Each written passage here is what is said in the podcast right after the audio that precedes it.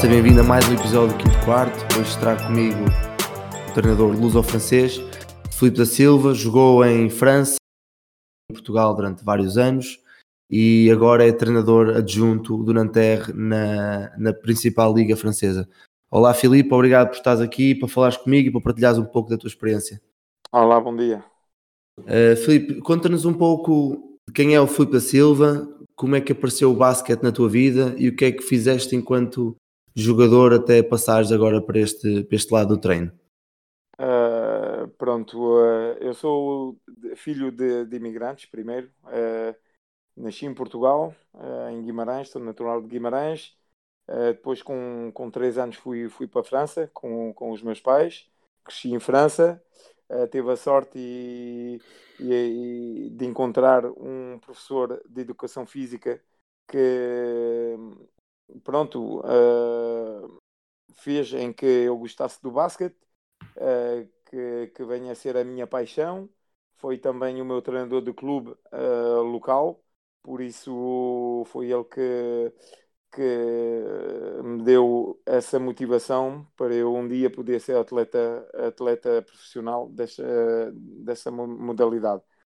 Depois eu, pronto, como, como jovem, tinha, tinha boas qualidades uh, físicas e também era, era grande para, para, para a posição de base, por isso uh, teve, teve a oportunidade de ir para o centro de formação do Paris Saint-Germain Uh, cresci, lá, cresci ali como jovem atleta, depois eles emprestaram-me a uma equipa profissional na segunda divisão, na, na Pro B, porque há a Pro A, a Pro B.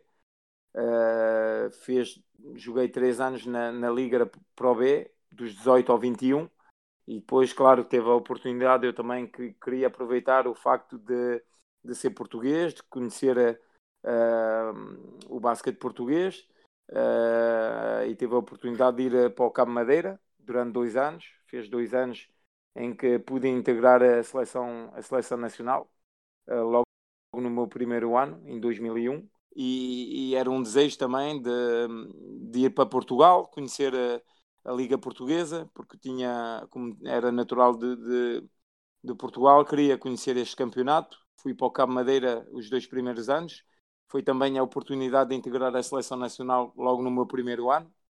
Depois fui para o Liberense dois anos e voltei para o Cabo Madeira mais dois anos. Depois dali saí, saí com o título de MVP nacional, a melhor base da Liga, da Liga uh, Portuguesa e tive a oportunidade de ir para o, para o Campeonato Espanhol, para o Leboro, um, e fazer um ano e depois voltei para o Campeonato Francês, onde acabei a carreira um, com 37 anos e evoluindo na Pro A, na Pro B, na NM1, que era a terceira divisão. Um, pronto, teve uma carreira bastante longa e depois surgiu a oportunidade de eu ir treinar uma equipa uh, do Sérgio Pontoise, que era para iniciar a minha, a minha carreira como treinador. E desde o ano passado, uh, o Nanterre que é uma das principais equipas no, no primeiro escalão, escalão francês, uh, veio falar comigo para eu integrar o staff e ser treinador adjunto nessa equipa. Muito bem, Felipe. Diz-me uma coisa: durante os anos em que tu foste jogando, já tinhas essa, essa ideia pré-concebida que querias ser treinador? Ou só quando acabaste a carreira e te apareceu esta hipótese no Pontoise é que realmente percebeste que era algo que querias seguir? Uh, não, é verdade que isso tinha sempre em mente uh, conseguir uh, ser um dia treinador, desde muito jovem. Aliás, como eu disse na apresentação, foi um professor da educação física que, que veio ter comigo para, para, para fazer que eu, que eu faça basquete. E era um pouco transmitir essa ideia também, porque era eu queria que a minha paixão e quero que a minha paixão seja transmitida a mais jovens, por isso quando era jogador sempre treinei a equipas de formação uh, nas equipas onde eu evoluía. Uh, por exemplo, eu treinei okay. quando estava no Cabo, tinham, treinava os, os cadetes, o cadete B, uh, teve na Livarense também treinava os mini, aqui em França sempre, sempre teve essa vontade de, de treinar e transmitir aquilo que eu, com uma experiência, podia transmitir aos mais jovens. Uh, isso é, é uma, uma, uma paixão que eu tenho e quero transmiti-la uh, aos mais jovens e, e, aos jogadores em si. Muito bem. E depois conta-me um pouco do teu primeiro ano no, no Ponto Ase, como é que foi a transição para treinador, como é quais as grandes diferenças que tu sentiste, não só a nível, a nível eh, profissional, obviamente, porque passaste para, para o lado de lá da linha, mas mais a, mais a nível mental e emocional dentro, de, dentro da, da quadra. Sim, eh, primeiro para seres um pronto, quando tu passas de, de, atleta a ser, a ser treinador, a primeira coisa tens realmente na tua cabeça fazer a transição que já não és atleta, que já não controlas uh, o jogo como tu quando estás dentro de campo. Isso é a mesma transição que tens de fazer ao nível uh, mental, estás a perceber? Uhum. Um, eu, quando eu comecei a, a pensar que tinha de deixar de jogar, era uma, era um, como, di, como posso dizer, era, uh, era um desejo, estás a ver? Não foi ninguém sim, que sim, sim. A, a, parar de jogar ou a dizer assim, ah, já não pode jogar, estás a ver? Foi mesmo um desejo meu de já não tinha as, capaci as capacidades mentais e físicas para fazer e a transição foi mais fácil para mim. Por isso, uh, o que posso dizer, quando inicias uma carreira, tens realmente de dar o salto como uh, treinador. Uh, pensares que já não tens de pensar só em ti, tens de pensar na, na, nos 10 aos 12 jogadores que tu tens, uh, tens também uh, ter uh, confiança neles, porque já, já não vais controlar o jogo como tu controlavas quando eras jogador. por isso o teu trabalho, o teu trabalho diário é muito importante. Tens um, um, uma gestão de, de, de, de, dos jogadores que é muito importante, uma relação de confiança, uma relação também um, de investimento, com, de trabalho, com, okay. com todos, e isso é o mais importante para mim.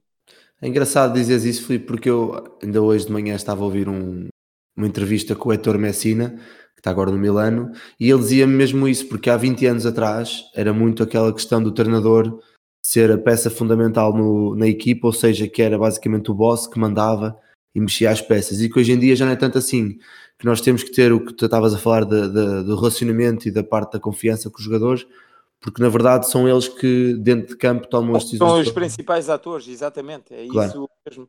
É os, é, são os principais atores, é eles que, que, vão, que, vão, que vão jogar, é eles que vão decidir, é eles que vão, que vão ter uh, também a chave do sucesso. Tu estás aqui um pouco para orientá-los, uh, uhum. para trabalhar com eles, para que o erro seja o menor possível, mas também tens de criar uma relação de confiança e, claro, um, um, uma, uma relação também de profissionalismo em que uh, eles têm de sentir que uh, são, são eles os principais atores de, de, de, do jogo. Claro. E diz-me, Filipe, tu aí na, no, quando estavas no ponto base na terceira ou quarta divisão, já não lembro o que disseste. Sim, quarta. Na quarta divisão, uh, já conseguias viver do basquete ou tinhas que gerir com algum, alguma parte mais profissional fora? Não, não, não, não. É, é, é, sabes, aqui, pronto, são várias. Eh, em França, pronto, as pessoas não conhecem, mas temos uh, cinco, uh, cinco divisões em que podes ser profissional. Depende okay. dos projetos, de, depende dos clubes. Mas, por exemplo, na, na a, a Pro A e a Pro B, Pro B é liga profissional. A, a N1 é, é uma gestão feita pela federação, é profissional, como a N, N2, que é a quarta divisão. Depois, a quinta divisão, pode haver alguns clubes uh, podem ser profissionais ou amadores. Eu, uh, quando assumi este projeto, é que efetivamente eu era profissional e treinador de basquete. Eu fazia, ia, ia para, para o meu escritório às 9 da manhã e saía às 20 da noite. Estás a ver? Os jogadores todos, ele, e eu assumi este projeto porque hum, todos eram profissionais, hum, tínhamos o pavilhão uh, para treinar em qualquer dia, as condições eram ótimas para, para iniciar, eu acho, a minha carreira como treinador. um, tinha mais ou menos um orçamento para tu teres uma ideia. Na quarta divisão tinha para aí um orçamento de 750 mil, mais ou menos. Sim, 750 clube, mil euros? Lá do clube todo, o orçamento do clube, está bem? Agora, ah, para a okay, equipa okay. principal tinha, tinha mais ou menos 300 mil euros para, para ordenados, casa, tudo isso. Mesmo assim, isso, ainda é um orçamento bem, bem Eu achava que era uma oportunidade para mim, porque podia ser competitivo uh, logo no meu primeiro ano como treinador. E foi o que, se, o que aconteceu, porque acabámos uh, primeiro do grupo uh, em, em 48 equipas, porque são há quatro, quatro divisões de NM2 e, e perdemos, uh, infelizmente, no, no, nos quartos finais do playoff. Uh, 2-1, uh, mas foi uma. Tinha sido uma, uma grande experiência logo no, no meu primeiro ano. Ótimo. E depois de dois anos lá, aparece-te então o Nanterre para seres adjunto, certo? E como é que apareceu essa, essa sim, oportunidade? Já, já conhecias o treinador? Sim, já eles convidaram -te? Porque era um, é um, o Nanterre é o Sergi Pontoise, as duas equipas são próximas, é, é, na região de Paris, na área de Paris. Uhum.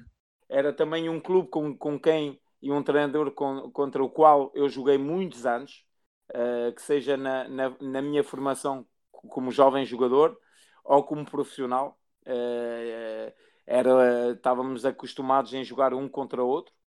Um, ele também era um, okay. tinha uma filosofia muito ofensiva, muito parecida àquilo que eu acho que, um, que deve ser o meu, o meu estilo de basquete. E por isso, pronto, quando ele veio, porque uh, é um clube que sempre tinha ambição de crescer, sempre tiveram, nos últimos 10 anos, uh, sucessos e então eles também, com a Comissão Europeia, eles precisavam de uh, que, o, que, o, staff aumentasse, estás a perceber? E então eles, eles fizeram sim, sim. A proposta de eu, de eu ir para lá para ter como responsabilidade o trabalho individual dos jogadores e a parte ofensiva também, em que eu interfero muito mais naquilo que seja as jogadas, com, com os diferentes adversários, adaptações que podemos fazer num ou outro jogo. Uh, e ele, pronto, o que eu achava também interessante para mim é que é um, um treinador que dá muita uh, liberdade ao treinador adjunto. Um, quer dizer, Sim, era, era, por aí que eu ia pegar a seguir nessa questão, que já tínhamos falado em off há uns dias, que era o teu trabalho como adjunto no Nanterre, em que realmente tens muito tens algum poder de decisão na parte que disseste há bocado dos ajustes ofensivos em relação às defesas das equipas. Sentes que isso passa por ser, enquanto treinador principal, passa por ser uma, uma ferramenta em que deves ter nas tuas equipas técnicas, ou seja, que os teus adjuntos se sintam à vontade e, e confortáveis para, para dar as suas, sem as dúvida, suas, as suas opiniões. Com, quando começámos a conversa, eu disse logo que a parte do management era muito importante e sabes quando um treinador claro. principal está uh, todos os dias, está cada treino um, a, a, pressionar os jogadores ou ouvir a sempre a mesma voz, eu posso, possa, pode eh, ser que um momento os jogadores comecem a, a entrar a nível de saturação, estás a, estás a perceber? E, e, e então, pronto, sim, esse treinador sim, sim, já tem um tipo um management à inglesa, que se chama isso aqui, um, tem um pouco mais uh, afastado, uh, só intervém em partes uh, importantes do treino e dá as outras funções do treino aos treinadores junto. E eu acho que isso é muito importante porque um, ele mentalmente fica mais, com, mais fresco. Uh, tem também um, um recuo claro. suficiente para, para uma análise uh, mais profunda do, dos jogadores, mais profunda também do jogo em si e também quando partilhamos uh, com, com os dois, os, os três, porque somos mais eu e mais dois, o treinador principal e mais outro, as ideias podem uh, ser mais claras, estás a ver? E o, e o partilhar ideias é que faz uh, que um treinador comecem a pensar mais no jogo ou mais em, em, em, em situações que possam ser favoráveis ao, à equipa. Claro, eu estou a falar isto porque eu hoje em dia vejo muitas equipas, mesmo nas, nas, nas competições principais, não só em Portugal, mas em, em outros países, em que peço desculpa, em que há equipas que têm ou um ou até nenhum adjunto, e eu não sei, não consigo entender na minha, na minha, na minha cabeça como é que um treinador principal sozinho consegue, consegue dar conta de todo o recado que é um jogo, desde a parte defensiva, ofensiva, eh, eh, gestão de tempo, gestão Hoje de em dia, cansaço, nas ligas principais, uh, estou a falar uh, nas ligas um, potentes, profissionais, isso Nas não profissionais. existe. Claro que Sim, sim, sim. O staff é muito mais Claro. desenvolvido. Tu vês um jogo da Euroliga, são, são para aí cinco treinadores. Uh, nós, Sim, exemplo, sim, sim, sim. só vou falar aqui da minha experiência. Eu, eu sou treinador, treinador individual e parte ofensiva. Depois tem o outro treinador adjunto que é uh, traba- uh, parte defensiva e scouting. É ele que faz todas as montagens dos jogadores de, de- que seja a tática defensiva, ofensiva, o scouting de- do adversário. Uh, e depois o treinador está aqui para, para Uhum. orientar a equipa, para decidir, para decidir. E tu vês que mesmo assim, uh, depois temos um preparador físico que faz também parte do staff. E quando uma pessoa que te- quer ter sucesso, ou com uma equipa quer ter sucesso, tem de ir ao pormenor, tem de ser exigente, tem, tem de ir ao pormenor. E a análise tem de ir mais, a análise tem de ser mais profunda. Agora, o que acontece, infelizmente, no, no, no meio de- da Liga Portuguesa é que, infelizmente, os clubes estão mais, a- mais eh, economicamente eh, mais difíceis de arranjar treinadores ad- adjunto, preparador físico, isso tudo tem um custo. E claro, quando, quando uma equipa Claro, eh, quer ser competitiva, eh, em primeiro lugar vai tentar investir nos jogadores. E, e por isso eu acho que o facto de não ter eh, mais eh, um, um- staff mais alargado eh, não permite ter essa análise mais profunda e ser mais competitivo. Isso também é ao revés. Muitas vezes, se calhar, é, é- é preferível Claro. buscar um jogador mais barato e se calhar ter um treinador adjunto ao pé de si, porque, como estavas a dizer, eh, hoje em dia é impossível teres uma análise do jogo em direto eh, sozinho, que seja ofensivamente ou defensivamente. E, e não só, na preparação diária também. Por isso eu acho Claro. que tem a ver também E- eh, com uma relação económica, estás a ver? Sim, sim, claro. Não havendo tanto dinheiro, obviamente que a profundidade da, da equipa técnica não pode ser não pode ser tão grande.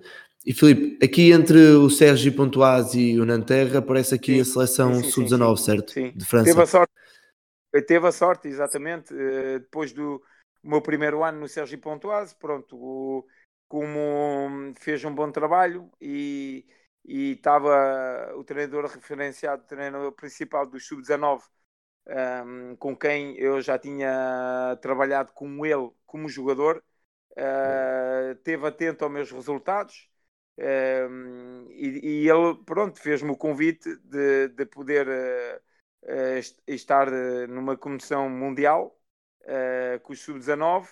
Era, era a geração Sub-18 que vinha de ser campeão europeia um, o ano Sim, anterior. sim, sim. E que, claro que para mim foi, foi, foi um sonho eh, estar numa competição dessa, por exemplo, eh, o Canadá, que, que foi campeão do mundo, estamos a falar de um jogador com o Reggie Barrett, que está agora no Ne- New York Knicks. Sim, eu, eu ia falar disso, sim. Como é que, como é que foi, como é que foi a experiência de passares para uma escala mundial onde apanhas talentos de todo o mundo e tu estando na equipa técnica, como é que estudavas essas equipas? Aliás, Sim, vocês perdem nos quartos de final Sim, com o Canadá por 6 e que é um jogo super competitivo. O Canadá que depois vem a ganhar os Estados Unidos na meia final por 8 e acaba por ser campeão, a dar Exatamente. quase 20 Eh, pontos à não, Itália. Pronto, eh, a experiência foi muito boa. eh, o trabalho foi muito duro, porque hum, quando eles falaram comigo, com, é uma competição muito apertada, em que em 10 dias eh, são Fa- jogos quase eh, todos, todos os dias temos jogo. E eu, pronto, tinha ainda mais uh, tinha de, de, fazer o scouting uh, do adversário e, pode, e, posso dizer que um, ehm, as horas de sono foram muito, muito foram poucas. Muito poucas.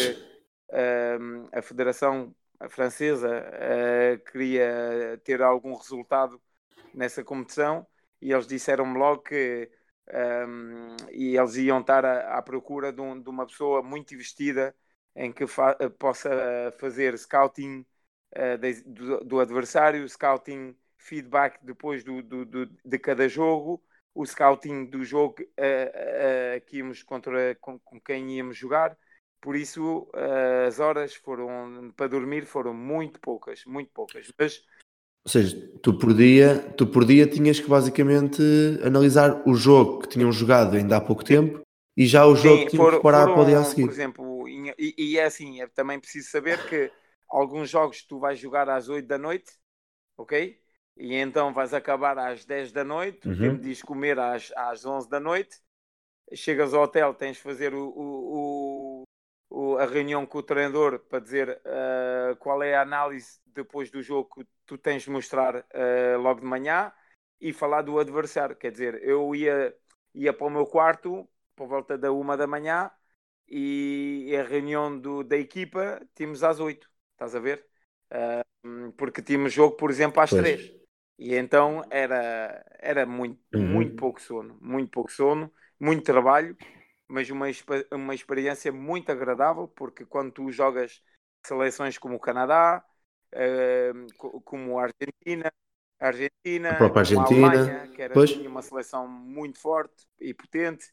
Um, isso é, é, muito agradável, muito agradável. E, e acredito, isto estou a falar de, se fosse eu, mas acredito que se te chamassem outra vez, dúvida, se calhar não pensavas dúvida. duas vezes. Foi uma experiência pois, muito boa óbvio. e, por exemplo, eu tive a sorte de, de termos jogadores que agora estão estão na NBA ou que vão, vão, vão ir para a NBA, por exemplo, o Kim T, que é número um, vai ser, é, é número um do, do, do Gonzaga uh, na universidade, é o melhor uhum. jogador da equipa e normalmente uh, deve, deve ir para a NBA eh, no verão que, na próxima draft. por isso há outros jogadores, o Sekou Dumbuya, que está no Detroit, o Frank Nkilikina, que está no Knicks, certo pronto, a seleção francesa tem, tem a sorte de ter jogadores de, de, de nível mundial e, e, pronto, e estar numa condição assim tão forte um, é sempre bom para pa, pa aprender e para pa ver o que se faz de melhor. Claro, e já que estamos aqui na, dentro do mundo das seleções, eu a fazer a minha pesquisa sobre ti, encontrei, deparei-me aqui com um vídeo que fez ontem um ano, em que uma, uma empresa Luso Press fez, em que tu dizes que, que tens o, o objetivo e o sonho de poder representar, representar a seleção nacional como jogador, mas que agora querias estar do outro lado e, e representar como, como treinador. Ah, Conta-me um pouco desse teu é, desejo. Eu, como, eu, como eu disse, eu vim aqui para a França uh, muito jovem, mas eu sempre teve aquela vontade de representar o meu país e teve a sorte de, de poder fazer como atleta. E agora, como treinador, claro que isso é um sentimento uh, muito forte para mim, muito grande para mim, poder um dia ser treinador de, de uma seleção portuguesa. E eu acho que isso, quando estavas a falar das referências, uh, iniciamos a nossa conversa, uhum. um, é um pouco isso. E eu acho que há, não falando só de mim, eu acho que há uh, jogadores, antigos jogadores e que são agora treinadores, que podiam ter essa capacidade de transmitir às seleções jovens, por exemplo, a experiência que tivemos como antigo certo. jogador da, da seleção, antigo, antigo, profissional e agora também como, como treinador principal ou adjunto. E isso é por isso que eu gostava um dia ter essa sorte de poder novamente uh, ajudar a Federação Portuguesa e, e, estar com uma seleção uh, jovem ou adulto. Uh, isso isso cabe à Federação um dia de, de, de fazer esse pedido, mas se, se, surgir, claro que para mim será uma grande honra representar a seleção portuguesa. Claro, e, e também agora falando um bocado mais do que nós estávamos a começar, como disseste bem, falamos em off da parte das referências, porque infelizmente, e eu disse isto em off, que muita gente não sabe quem é que é o Filipe da Silva. E muita gente não sabe quem é o Miguel Miranda, quem é o Fernando Sá. E eu tive a ouvir, um, tive a ouvir uma entrevista ontem entre o Miguel Barroca e o, e o Pedro Miguel, que eu acho que quem nos, ouve, quem nos ouve aqui deve ouvir essa entrevista. E o Pedro Miguel foi um grande base do basquete português, em que ele diz que realmente sente essa falta de referências e que vê em Espanha temos o Garba Rosa, uh, na Turquia temos o Turcoglu, na, na Rússia temos o Kirilenko, ou seja, que os jogadores que deixaram de jogar dão o seu contributo de outras formas dentro da, das próprias federações e que aqui sente que há, há um bocado essa, Sim, essa falha ainda. Isso sem dúvida, porque é assim, primeiro eu acho que eh, quando tu pões uma referência qualquer, a qualquer modalidade, eh, para os jovens pode ser um caminho do sucesso, pode ser eh, um, um objetivo. Eu teve aqui uma referência e teve várias referências. Porquê? Porque puxa, quando uma pessoa quer tentar ser como, como aquela referência, vai se investir mais, vai trabalhar mais para, para tentar um dia ser como aquele jogador. E não estou não a falar só de, de, no desporto. Qualquer pessoa na sua profissão, quando tem uma referência, tenta ser hum, igual ou melhor que aquela pessoa. E, e eu acho que ou melhor, claro. é uma, um, uma, uma fraqueza que temos, eu acho, em, em Portugal, que uh, infelizmente não, não temos à frente uh, de equipas, por exemplo, no basquete, referências em que possa uh, os jovens possam dizer assim, ah, está aquele, uh, aquele antigo base, eu quero ser como ele, uh, ou vou partilhar experiência com ele e ele vai me ajudar a crescer como jogador. E eu acho isso um, uma fraqueza. Pronto, agora não, não sei por, por que razão não se fazem, não sei, mas eu acho isso em qualquer país fazem. Estavas a dizer uh, de, de, de, Espanha, uhum. estavas uhum. a dizer Rússia, estavas a dizer Turquia. Aqui em França, o, o, Tony Parker parou de jogar. Tu nem imaginas a influência que ele tem agora. Sim, ele criou uma, ele criou, criou uma, uma, uma academia. Uh, uh, eu ouvi qualquer coisa. Um sim, clube, sim. Uh, agora muitas pessoas, uhum. uh, mesmo uh, da federação, pe pedem a ele ajuda porque ele tem contactos exteriores, porque ele claro. tem experiência nos Estados Unidos, quando é para ir uh, partilhar uh, informações com tal e tal equipa, já fazem um, em que seja mais fácil, estás a perceber? Eu acho, eu acho isso também claro. que pode sim, vir sim, a ser uh, imp importante para a Federação para crescer, estás a perceber? Um, eu sempre disse à Federação que, uhum. que se houver aqui uh, pessoas, lusas, lusas, portu, uh, lusa francesa que, um, ehm, que possa ajudar. É preciso, é preciso que criar essa relação, é preciso ter essas referências em qualquer, em qualquer modalidade que seja, para que uh, ela possa crescer e evoluir. E eu acho que um, ehm, isso é essa falta uh, que há no, no meio de, de, de, da nossa modalidade. Sim, mas eu também presumo que daqui a uns anos, agora com as novas, com, com as mudanças que estão a haver e com alguns treinadores, com alguns jogadores, aliás, a deixarem de jogar e entrarem no treino, Sim. assim como o Miguel Minhava, o Miguel Miranda, e, e a pegarem, a começarem a pegar mais nestes assuntos a, de uma forma mais, mais regular, eu acho que algumas coisas poderão mudar. Eu espero que mudem porque o nosso basquete só, só fica exato, a ganhar exato, com isso, sem dúvida. como é óbvio. Uh, falando agora um bocado mais dentro do, do teu clube atual, Nanterre. Uh, vocês competiram este ano Eurocup, toda a gente sabe que a Eurocup é a segunda divisão a nível europeu a seguir à Euroliga. Infelizmente não passaram a fase de grupos, se não, não estou não, em erro, se estiver enganado, corrijo-me. No, no último jogo, o apuramento contra o Brescia, e era eles ou nós uh, que, que ia qualificar-se e infelizmente perdemos lá, que era um jogo bastante difícil.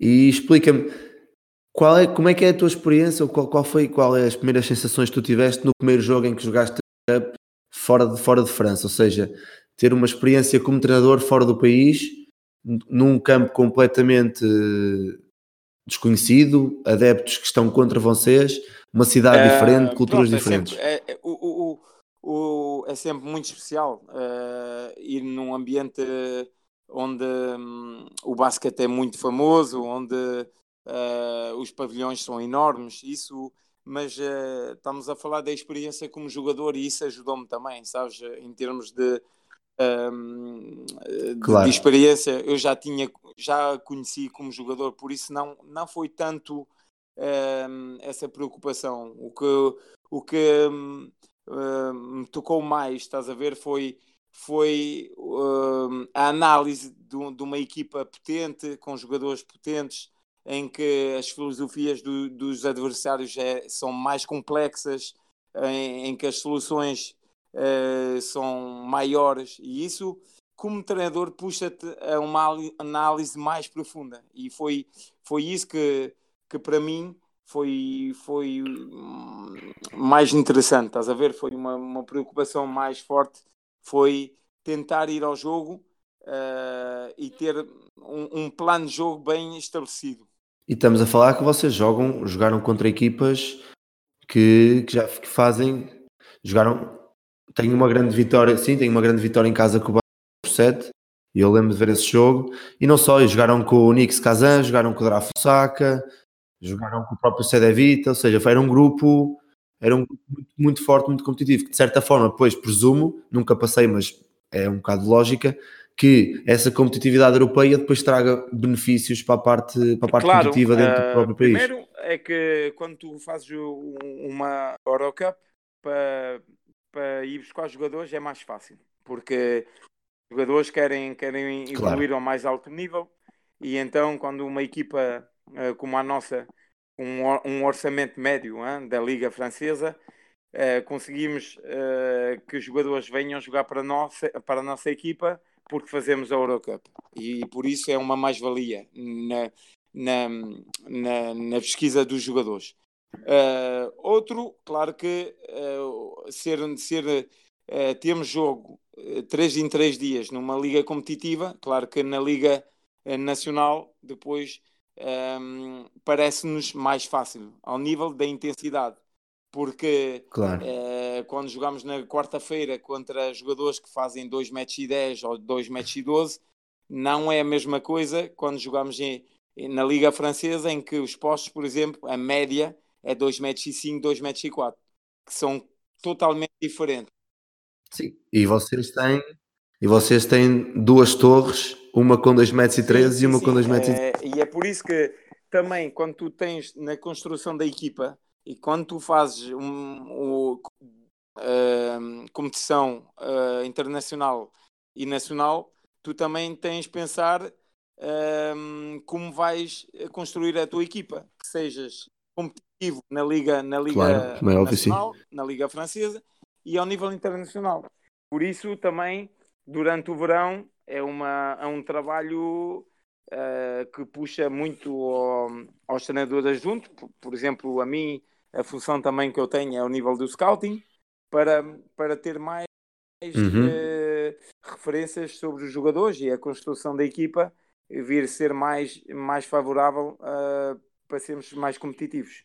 Filipe, tu enquanto fazes esse scouting, também que falaste nesse ponto, enquanto fazes esse scouting no verão, para procurar jogadores, fazes consoante características específicas individuais ou dentro de características eh, coletivas duas, que vocês têm definidas? As duas, as duas. Por exemplo, o treinador okay.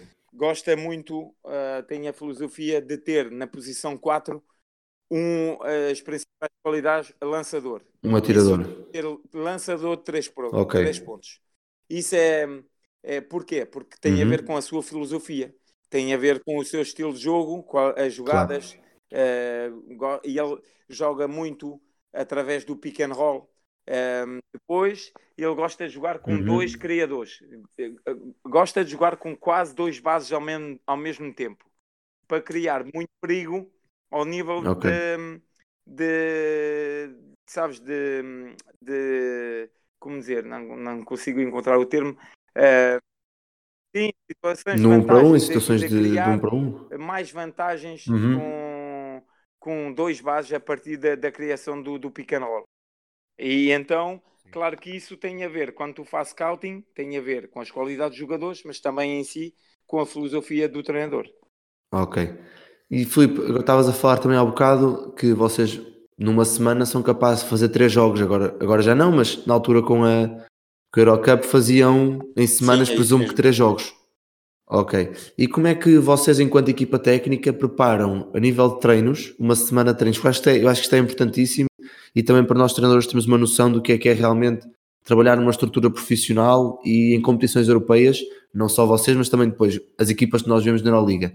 Mas como é que gerem uma semana de treinos em que treino? Jogam, por exemplo, ao sábado, eh, competições nacionais, depois à quarta Eurocup e depois novamente sábado ou domingo competições nacionais? Uh, pronto, tem a ver, primeiro tem a ver também com, com o nível da recuperação. Por exemplo, quando joga okay. no, no, sábado, temos de um trabalho prévio uh, no domingo com um preparador físico, estás a ver? Uh, isso é o mais, o mais importante, é, é recuperar os jogadores para podermos fazer dois treinos na segunda e na terça de, de qualidade uh, que seja qualidade. Um, um uh, falando o nível uh, de tática ofensiva e o outro tá tática defensiva. Por isso é importante que os jogadores, em primeiro lugar, estejam bem fisicamente. o treino de recuperação, por isso que o preparador físico aqui tem um papel muito importante. Ok. E, mas vocês, por exemplo, jogam ao sábado, descansam descansam algum dia ou fazem no dia a seguir logo o jogo? Ou fazem logo, desculpa, no dia a seguir fazem logo um treino já de recuperação ativa e preparação para o próximo Não, jogo? fazemos uh, o descanso quando, quando temos uh, uh, três jogos em uma semana, o descanso normalmente é depois do é depois do, do jogo da Comissão Europeia. Okay. Por exemplo, jogamos na, na quarta, vamos dar a quinta a quinta de manhã, a quinta de manhã livre aos jogadores e treinar no, na quinta, quinta à tarde. Estás a ver? Sim, sim. Uh, ali, uh, na, porque uh, quando se joga assim no sábado, muitas vezes estamos, podemos estar fora também. Demoramos para aí meia, meia, meia noite, mais ou menos, para, para voltarmos a casa. E por isso temos de treinar logo no dia seguinte, se não perdemos um dia, um dia de Pois, Ok. Filipe, também para não, não, tirar muito mais tempo, que sei que você tem jogo logo à para você tem que preparar tudo.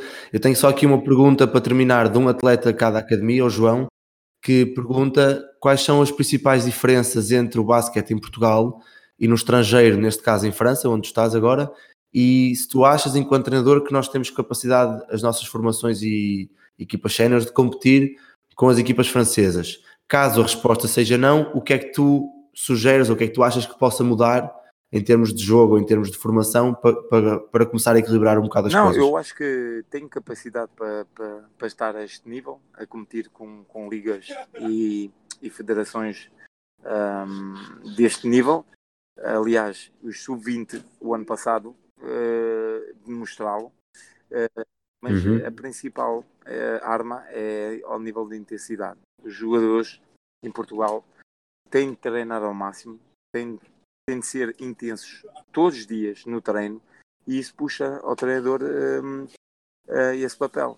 Que sejam treinos intensos, duros, para que possam uh, evoluir como jogadores, não só fisicamente, mas também ao nível da leitura de jogo. O que, o que acontece em ligas potentes, um, quando, por exemplo, o jogador recebe a bola, muitas vezes em Portugal demoram um tempo a fazer a leitura certa, porque, claro. porque jogam a um nível de intensidade baixo e nunca, nunca é feita a leitura um, uh, eh, antes de receber a bola, estás a, estás a perceber? E por isso o, o, a maior diferença em termos de intensidade, uh, atleticismo, há uma diferença França e Portugal, sem dúvida.